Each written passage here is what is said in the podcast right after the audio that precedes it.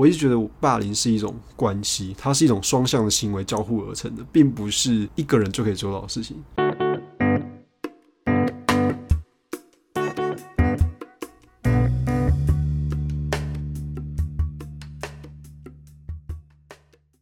今天是九月五号早上的九点零五分，我是大志，欢迎回到好学生的暗黑日记。我在上周我有说我要去看《天能》这部电影嘛？那我真的有把《天能》给看完，但是看完之后，我还是决定应该会去二刷或是三刷。原因是因为这部电影真的不看这么多次，你很难去完全的了解他到底想拍什么样的东西。它有太多的专有名词跟。时间顺序的问题，所以导致说，光是要去理解他们之间的脉络都有困难的，更何况是在看电影的当下，透过少量的几句台词就判断出他是依据哪一个因而得到这个果。对观众来说，我觉得可能有点难。即便我在事前，我其实看了非常多的影评，去做一点功课，那也去看了诺兰之前的电影，大概知道他会怎么样去操弄我们的感官。可是呢，没想到在这部片，他还是超越了自己吧。就是我还是被玩弄了。大家都知道，诺兰他这部片《天能》啊，他的时间序非常的有趣。在过往的穿越时空的电影当中，通常都是我从 A 点到 B 点，穿越到 B 点。但诺兰不是，诺兰是假设 A、B 是顺向的，你要回到 A 点的方式就是从 B。过去到 A，也就是我要回到一个礼拜前的时候，我要走回我这一个礼拜的路，才能够回到我想回到的 A 点。这让我去想说，如果我有这个机会的话，我会怎么样去运用它？我可能有很多技能树想要重新去点它。有些技能我真的很不想学，那有些技能从现在回头看是蛮没有用的。那有些技能呢，是我觉得我应该要去学的，但是我没有好好的去学它，在。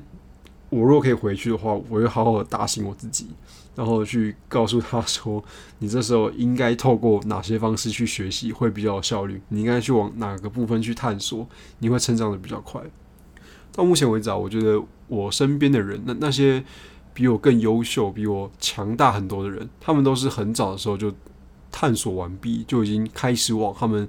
决定的方向去试试看，即便这个尝试可能到最后也会是一个探索经验而已，但是他这个走的这个过程啊，他们已经累积了非常多的能量，所以当他在切换跑道的时候，他们都可以非常的顺利。这是我现在的体会啦。所以我想说，如果可以重来的话，我一定会逼自己多多去探索我自己喜欢的东西，然后去学一些真的比较关键的技能。但你若问我说我会不会后悔，我其实有后悔，但是也没有这么后悔啦。原因是因为我觉得我如果没有经历过之前那些愚蠢的错误的话，我可能也不会有现在的自己嘛。或是我只是期望他可以稍微的把这个时间再往前挪一点点。比如说我刚出社会的时候就可以有现在的想法的话，那我觉得我可能可以过得更不错。虽然说我不对过去的自己后悔，但是我确实有后悔的。一些事情，在我人生的后悔清单当中啊，有一件事情是永远排名第一的。它到目前为止有很难很难有其他东西去撼动它。一方面可能是我现在比较了了解自己，所以我做的决定比较少在后悔了。另一方面是在第一名的那个位置的事件，真的对我造成非常深刻的影响。那我后续也因为这件事情去做了一些功课，去了解说为什么我当初会做这样的选择。他的事情的发生是在我高中的时候，在我午休时期，我跟我的好朋友死党一起走到楼梯下去偷懒的时候，我们在二楼到一楼的转角处有一个小平面。我们所在的高中是完全中学，也就是这除了是一间高中之外，它有附属的国中部，所以是国高中生在同一间学校一起上课的。我们在走到那个楼楼梯间的时候。有一个女生，国中女生，她们穿着国中生的制服，正在霸凌着另一个女生。她的霸凌比较不像是那种拳打脚踢，而是那种言语的霸凌。她就是很明显的在威胁这个女生，比如说把脸靠着她很近，问说：“阿宝你怎样？你想要告状吗？”大家讲这些话。虽然我不懂为什么每次威胁人，电影或是现实生活中，就真的要靠这么近，我觉得靠这么近很恶心的。但是他们好像就喜欢这样，可能比较有攻击性的那种感觉。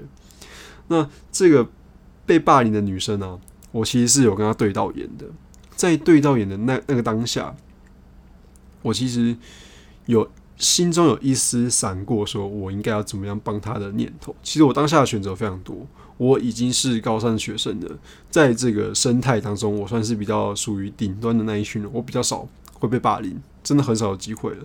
那我这时候其实可以去制止这个坏坏的郭东升，可是呢，我当下没有选择这么多，我选的当下的闪过的想法是，我之前也经历过这些霸凌的经验，那你现在经历过，应该也没什么差吧？甚至这应该是你自己的功课，你应该要去成长，应该去突破这个困境。虽然说现在听起来非常没有同理心，但是我那时候真的是这样想的，所以我就不管他，我就继续走。可是到了现在啊，我发现这件事情对我的影响真的非常重大。原因是因为他一直让我铭记在心，包含那个情境，他跟我对到眼的那个感觉，我都还记得。我很后悔为什么当初没有去帮他。我甚至在想说，其实我在国中的时候，我也是有类似的经验过，被一群人围着去审问、盘问某件事情，即便那件事情可能跟我完全无关，但是那种压力其实非常的大的。你想想看，你一个人被七八个人围住，然后去就是去逼问你一些事情，那种感觉其实不是很好。你如果有经验的话，你可能就会比较明白我的感受。但是我即便有这样的经验，我应该很可以去同理这个。被霸凌者，但我还是没有选择出手去援助这件事情。那在我后来好好的去找一些资料，其实我发现，当霸凌发生的时候呢，不论这个被霸凌的人啊，他做什么事情，他抵抗或是不抵抗，在旁边的人通常的选择都会是袖手旁观。所以我可能只是做了跟一般大众最没有差的那个选择。当他选择反击的时候，旁边的人可能会觉得说他有能力反击，那我可以不用对他协助。当他不选择反击的时候，旁边的人会觉得说，嗯，他好像觉得这个应该还好吧。如果他真的觉得不舒服，他应该会反击。所以就因为这样的情况下，你今天只要被霸凌了，你几乎是百分之百获得不到任何其他人的协助，真的很难啊。即便现在教育部疯狂的在推一些反霸凌的口号啊，做一些反霸凌的宣传，我觉得那个效用其实非常的小。那再讲到完全中学这件事情，我觉得它是一个很好去制造霸凌机会的环境。原因是因为你把国中生跟高中生放在一起，这两群人本来的心智年龄成熟度就差异非常多。我们从十二到十八岁的心智年龄是成长最快的时候，这也代表说我们的变化非常的剧烈。可能国三跟国一的自己就不一样了。但这个两年差，你如果放到我现在，我可能好，我现在二十三岁，我回去看二十一岁，其实还好，我觉得没有差很多。但在那个时候并不是这样，所以你想想看，高三跟国一的学生可以差多少？他们放在一起，一起学习，一起受管理，管理的方式呢，就会需要因人而异。国中生的管理方式可能不适用于高中生，他们可能会管太严格。那高中生这时候会比较想要自由。但我们又屈就于要配合国中部，所以我觉得很讨厌那些国中生。在我们那时候的学校，是每一节下课都会有纠察队带着纠察的臂章，到处拿一个小本本去记录谁的学号，谁没有做好某件事情。例如说，我可能今天衣服没有扎进去，就登记了一下，然后警告单就会送到你的班导桌上，说我要去进行警告这样子。可是拿这种东西来管高中生到底要干嘛？都已经高中了。就是我们应该可以学会自我管理了。这个东西很明显就是为了要配合国中部、高中部不这么做的话，国中部人就会靠北说为什么这么不公平？他们怎样怎样怎样就可以不用被管吗？所以变成说你要一个相对高年级去屈就一个比较低年级的管理方式的话，高中生就会觉得很痛苦。这时候冲突可能就会开始了。我们班真的会欺负那种经过我们班的国中生，我们会去叫嚣啊，或是可能甚至会有人丢一些小纸条过去的这种感觉，去欺负那些国中生。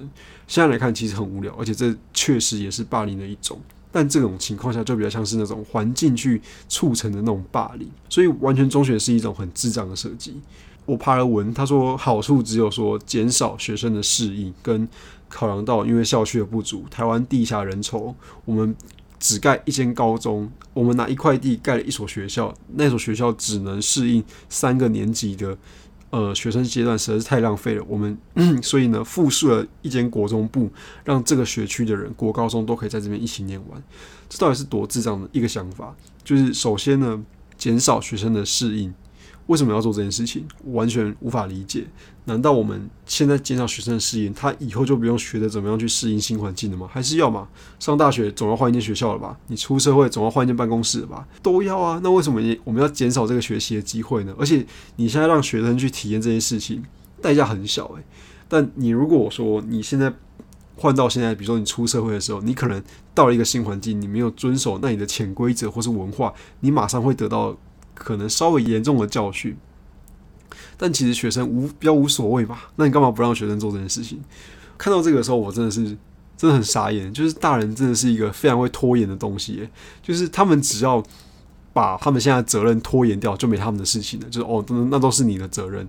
比如说，爸妈都会跟你说很多事情，长大你就学会了。这种也都是一种不负责任的拖延。他们想要拖到你可以负责的时候，都说：“哎，你现在没有交女朋友，都是你自己的错。”你现在不会唱歌都是你自己的错，你现在不会社交应酬都是你自己的错。但其实从以前，你如果都禁止我们去做这些事情的话，我们到底怎么会学得会？我在高中的时候，因为属于比较高年级，所以我经历到霸凌也比较少。加上呢，我们那时候高中是高雄可能排名前五的高中，算是稍微好一点点啦。那这样子来说的话，一群比较会读书的人。聚在一起的时候，那个霸凌就会稍微的去减少，因为可能读书人通常通常啊有比较良好的管教跟规范，我们会比较去遵守那些规范，我们比较不会对彼此可能有些互殴啊之类的事情。可是，在国中就不是这样，国中是说我不分你的学业成绩，你国小学成绩怎么样，我不管，你只要在这一区的人全部都过来读这所国中，这时候就会龙蛇杂处。所以我认识。最有钱的人跟我认识，呃，已经作奸犯科的人都在我国中的时候认识哦，很有趣。就是他们会被分在同一班，那当然理所当然，这两群人的价值观是完全的不同的，那冲突就很容易在这这时候就发生。那霸凌也也是，我常觉得，在我的经验中，好像没有人没有经历过霸凌呢。就是我身边的所有人问了一下，他们好像都有一些霸被霸凌的经验，言语也好，肢体也好。有些人会说他没有，可是其实你细问的时候，他们可能是需要带入那个情境，才可以回忆出自己被霸凌的经验，这是蛮奇怪的。但是他们可能是把霸凌的那个比较不好的感受藏到比比较深的人哦。所以说，在这么多人都有霸凌的情况下，其实霸凌是一种非常常见的问题。可是看起来在学校或是身为学生，我们都没有能力去好好的去面对它。我自己觉得我在学生时期的时候，真的是从小一路被欺负到大，从我幼稚园开始就有这个情况，幼稚园、国小、国中都被霸凌的情况下，即便到高中可能都还是有一点点，但真的只有一点点，相对来说真的已经很轻微了。最严重的可能是在我国小的时候吧，那时候真的会拳脚相向。我甚至看过霸凌者除了对我之外，还会对其他同学，他对其他同学尤其又非常的过分。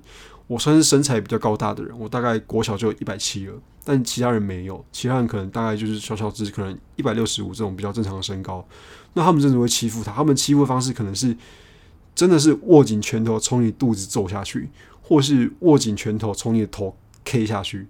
他们大概是种很认真的在打，这种已经不是在玩闹的范围里面了。可是很多时候。不管是老师或是家长，好像都不把这个当当一回事。我看过 D 卡跟 Meter 上很多被霸凌者的文章，其实我感受得到，我也经历过那种被霸凌最糟的感受，并不是说你真的被一一群人欺负，或是你真的被一个人痛哦，而是那种你找不到人可以帮你的那种感觉。我觉得这种感觉是最失落、最印象深刻的。我在国中的时候，其实我受到霸凌非常严重，但我从来不会跟我爸妈说。我爸妈算是很关心我的人，但我从来不会跟他们说这件事情，并不是我怕他们担心，而是因为我知道他们没有能力去处理这件事情。那他们没有能力处理霸凌这件事情，我在国小的时候我就已经学到了，所以我绝对不会跟，绝对不会再犯这样的错。也没有人告诉我说。我不应该跟爸妈讲，而是我本来就学会，这是一个人类行为的方式，就是你做了 A 行为，你得到了一个好结果，你就更容易去做 A 行为。那相对也是，你今天做了 B 行为，你得到一个惩罚，你就相对会减少去做 B 行为。那既然我知道说我跟我爸妈讲，没有好处，甚至可能更糟，那我可能就再也不会去跟我爸妈讲了。所以这也是那种很多时候要闹到很严重的时候，父母才会知情的原原因所在。我记得在二零一九年的时候，有一个国小生因为受不了霸凌，从四楼跳下去，全身重伤哦。那这件事情呢，很多人都在下面质疑说，为什么爸妈不知道？那其实非常可以理解，爸妈可能在很早期的时候，他们是有收到这样子的。feedback，但他们可能从来不会去在乎，他们可能觉得哦，这就是小朋友在玩，或者他们处理方式没有得当，没有能尽到去保护小孩的那个方法。比如说跟老师讲谢谢联络部，结果老师只是把那个人叫过来发泄一下而已。这种方式，我说实在是最烂的一种方式，因为他完全没有去解决问题，反而可能让那个被霸凌者被贴上一个要不要的标签，就是告密者的标签，这样他可能会被欺负的更惨而已。这个不论是在学生还是在出社会的时候，可能都会有这种情况在，所以其实不会改善的。那霸凌这个问题，好像是我们迟早都要去面对到的。我可以分享一下我自己的感受。我一直觉得霸凌是一种关系，它是一种双向的行为交互而成的，并不是一个人就可以做到的事情。这样好像是有人想要把责任推给两方，没有没有没有，我觉得责任都在先霸凌的的那一方。因为霸凌者他一定要得到某种反馈，他才会继续这件事情才会继续做下去。你没有一个遏制，或是你不给他任何反应的话，他可能就不会继续去闹你了。那可能会有人说：“那我不要回嘴，我不要后续的动作，比如说跟老师大小报告啊，跟我爸妈讲这些东西都不要有，是不是就可以减少被霸凌的机会？”我觉得并不是这样的。他们的回馈感可能会来自于说你的情绪，你的一些你不经意的动作都会成为他们回馈感的来源哦。不会有人去欺负一颗石头，原因是因为你怎么做他都没有反应。呃，所谓没有反应是，他就是原来的那个样子。但是要我们人去做到这件事情，我坦白说，连我自己可能都做不到。所以我可能多少会露出一点难受的表情啊，或是我可能当下会哭出来，也有可能。那这种就是。成为霸凌者的一个 feedback，他们就会受到这样的反馈之后，他会知道说他做我这件事情带来的感觉是怎么样。他如果喜欢的话，他就继续做下去。那刚刚提到嘛，是一种双向关系，所以我们受害者在某种程度上会不小心去提供了这样子的，去激励那个霸凌者的因子哦。可是有些时候，这是因为我们心中可能匮乏某样东西。我举个例子，比如说在我幼稚园的时候。我因为是独生子，我从小就不太知道怎么样去跟同年纪或是比我大一点点的人相处。我没有姐姐跟弟弟妹妹，我都没有，所以我唯一相处对象就是爸妈。那一旦我丢到有同才的环境下的时候，我就变得很不会去跟他们相处。这时候我会觉得说，只要你对我好，你就是我的朋友，我就会想要去黏着你。有些时候是那种他们对我的方式是可能会欺负我的，比如说会推我一下。会打我一下，这种我觉得哦好啊，至少你有理我，我喜欢这种感觉。那我甚至会因为他们推我打我理我，然后跟我爸妈说他们对我很好，我爸妈还买糖果去给他们吃，听起来非常的荒唐，对不对？可是我当时候真的是这样想的，因为在我心中被打的这些感受都比不上寂寞来的强烈，所以我觉得我一定要有人陪，我想要有朋友这件事情是我当下最重要的目标之一。那即便为了这个东西，我可以付出任何代价。这件事情不止发生在我幼稚园的时候，其实到我到我国小都还是这样子哦。我国小在补习班的时候，一样是被同学欺负，因为我们的男生来自两所学校。另外一所学校呢，就是我所在的学校只有我一个人。那另外一所呢，可能有大概有七七八个人左右。他们当然就是自成一群，因为毕竟在学校间都可以碰到，就会聊得比较开心。可是我没有嘛，我还是一个人，我很想要融入他们，可是他们就不想，他们想把我推开。所以他们推开的方式，有些时候他们就是一种霸凌，就是一种想要去欺负你，让你离远一点。可是我也想要黏过去，所以他们就逼不得，他们就还是必须要欺负回来。所以在那个情况下。老师会变成说，他觉得这个孩子是想要去加入他们的，那他们之间可能是在互相的开玩笑、玩弄的一种方法而已。他就觉得这这件事情没有什么大不了的。可是往往就是，我觉得这就是霸凌的开端，这就是孩子学会我们在小时候学会不去跟大人反应的一种开端。因为我们知道，你们就算知道，你们也不会当真，你们也觉得这一切都是儿戏。甚至啊，有老师跟我说过，他说。我被打当下，我我的表情看起来很享受，这个当下非常的难过。我听到这句话的时候呢，我觉得干这老师在攻杀小，我怎么会想我怎么会享受呢？我被打诶、我现在觉得说，可能真的我那时候有一丝觉得说，哦，这就是一种朋友之间的方式吧。所以可能在我那时候，我自己也搞不太清楚，说这到底是霸凌还是玩弄。直到我现在很清楚，我才会知道说，嗯，我那时候可能就真的是被霸凌的。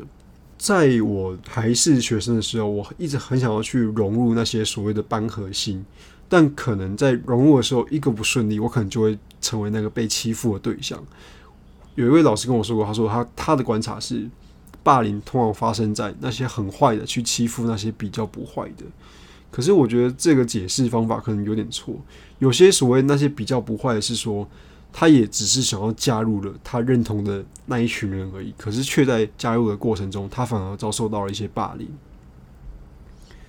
但是在老师眼里，他们可能会解释成不一样方式，因为我必须说，班导有些时候在处理霸凌这件事情上的时候，并不是他们好像没有，我不太确定老师有没有受受过这样的训练，但显然是我觉得他处理的没有很好。在我的学生生涯当中，没有老师是对这件事情是处理的好的。只要面对霸凌，我遇过比较智障的方式，就是把两个人找过来啊，然后互相说对不起啊，然后就问他说：“哎，你为什么要欺负他？这什么干问题啊？你为什么？” 警察盘问的时候会问他说：“你为什么要杀人吗？”不会嘛？不会只问这么浅白的问题，你一定是去了解他的动机，或是知道说杀人或是欺负这个同学对他有什么样的好处。那在我们那个时候，可能就觉得哦爽啊，我想要证明自己我很强啊。可是老师比较少去做这样的事情，他们可能都是通常就是把处罚当做是一种管教的方式，叫你罚写，叫你罚站，这些东西我说实在一点都不痛不痒。你甚至说什么记警告、记大过、记警过、记大过这种东西，到底出了学校有谁在乎？就算今天被记大功、被记小功好了，也没有人会问啊。你今天。即便在大学，你三支大功，你出出社会找工作的时候，这三支大功对你一点帮助都没有诶。可是呢，这些大过可能会成为那些坏学生的一些勋章，就是哦，我被记大过，我很屌诶。这种感觉在国中的时候会非常常发生，甚至有些学生真的觉得说，你没被记过警告，或是没被记过小过或大过，你学生就白混了这样子。所以这种惩罚方式是很明显是完全无效的。那一旦久了，这个被霸凌者会知道说，跟老师讲其实没有用，因为霸凌的人他的行为不会去被制止啊，那他就会选择闷在心里，然后不去跟这个老师讲。那今天家长也是一样，家长其实接到霸凌的方式，很多时候都是打电话给老师。我们都知道说，爸妈都会说他们上班很忙啊，你有问题，他们通常是问老师说有没有这一回事。我可以理解有些爸妈是想要去理解一下说。到底整个事情发生的经过，毕竟我刚刚所说的霸凌是一种双向关系，一定是你来，呃，有来有往的。那想要去理解一下这个有来有往的情况是怎么样开始的时候，他们会打电话给老师。这时候老老师的处理方式如果很糟糕的话，就会酿成我刚刚说的悲剧。那这个循环就会回到爸妈身上，是小朋友开始不跟爸妈讲他被霸凌、他被欺负的那种经验。我在学生时代的时候就真的是这样子，我跟我。妈说：“我被同学欺负了。”我妈进来就写联络簿跟老师说：“老师的做法竟然只有在班上说，哎，你们不要欺欺负那个谁谁谁啊！”就这样而已。老师什么事情都没有做。他这个处理方式真的是有够早的。他完全就是往一个你们都是在玩的方向去撇责，就好像这不关他的事情一样。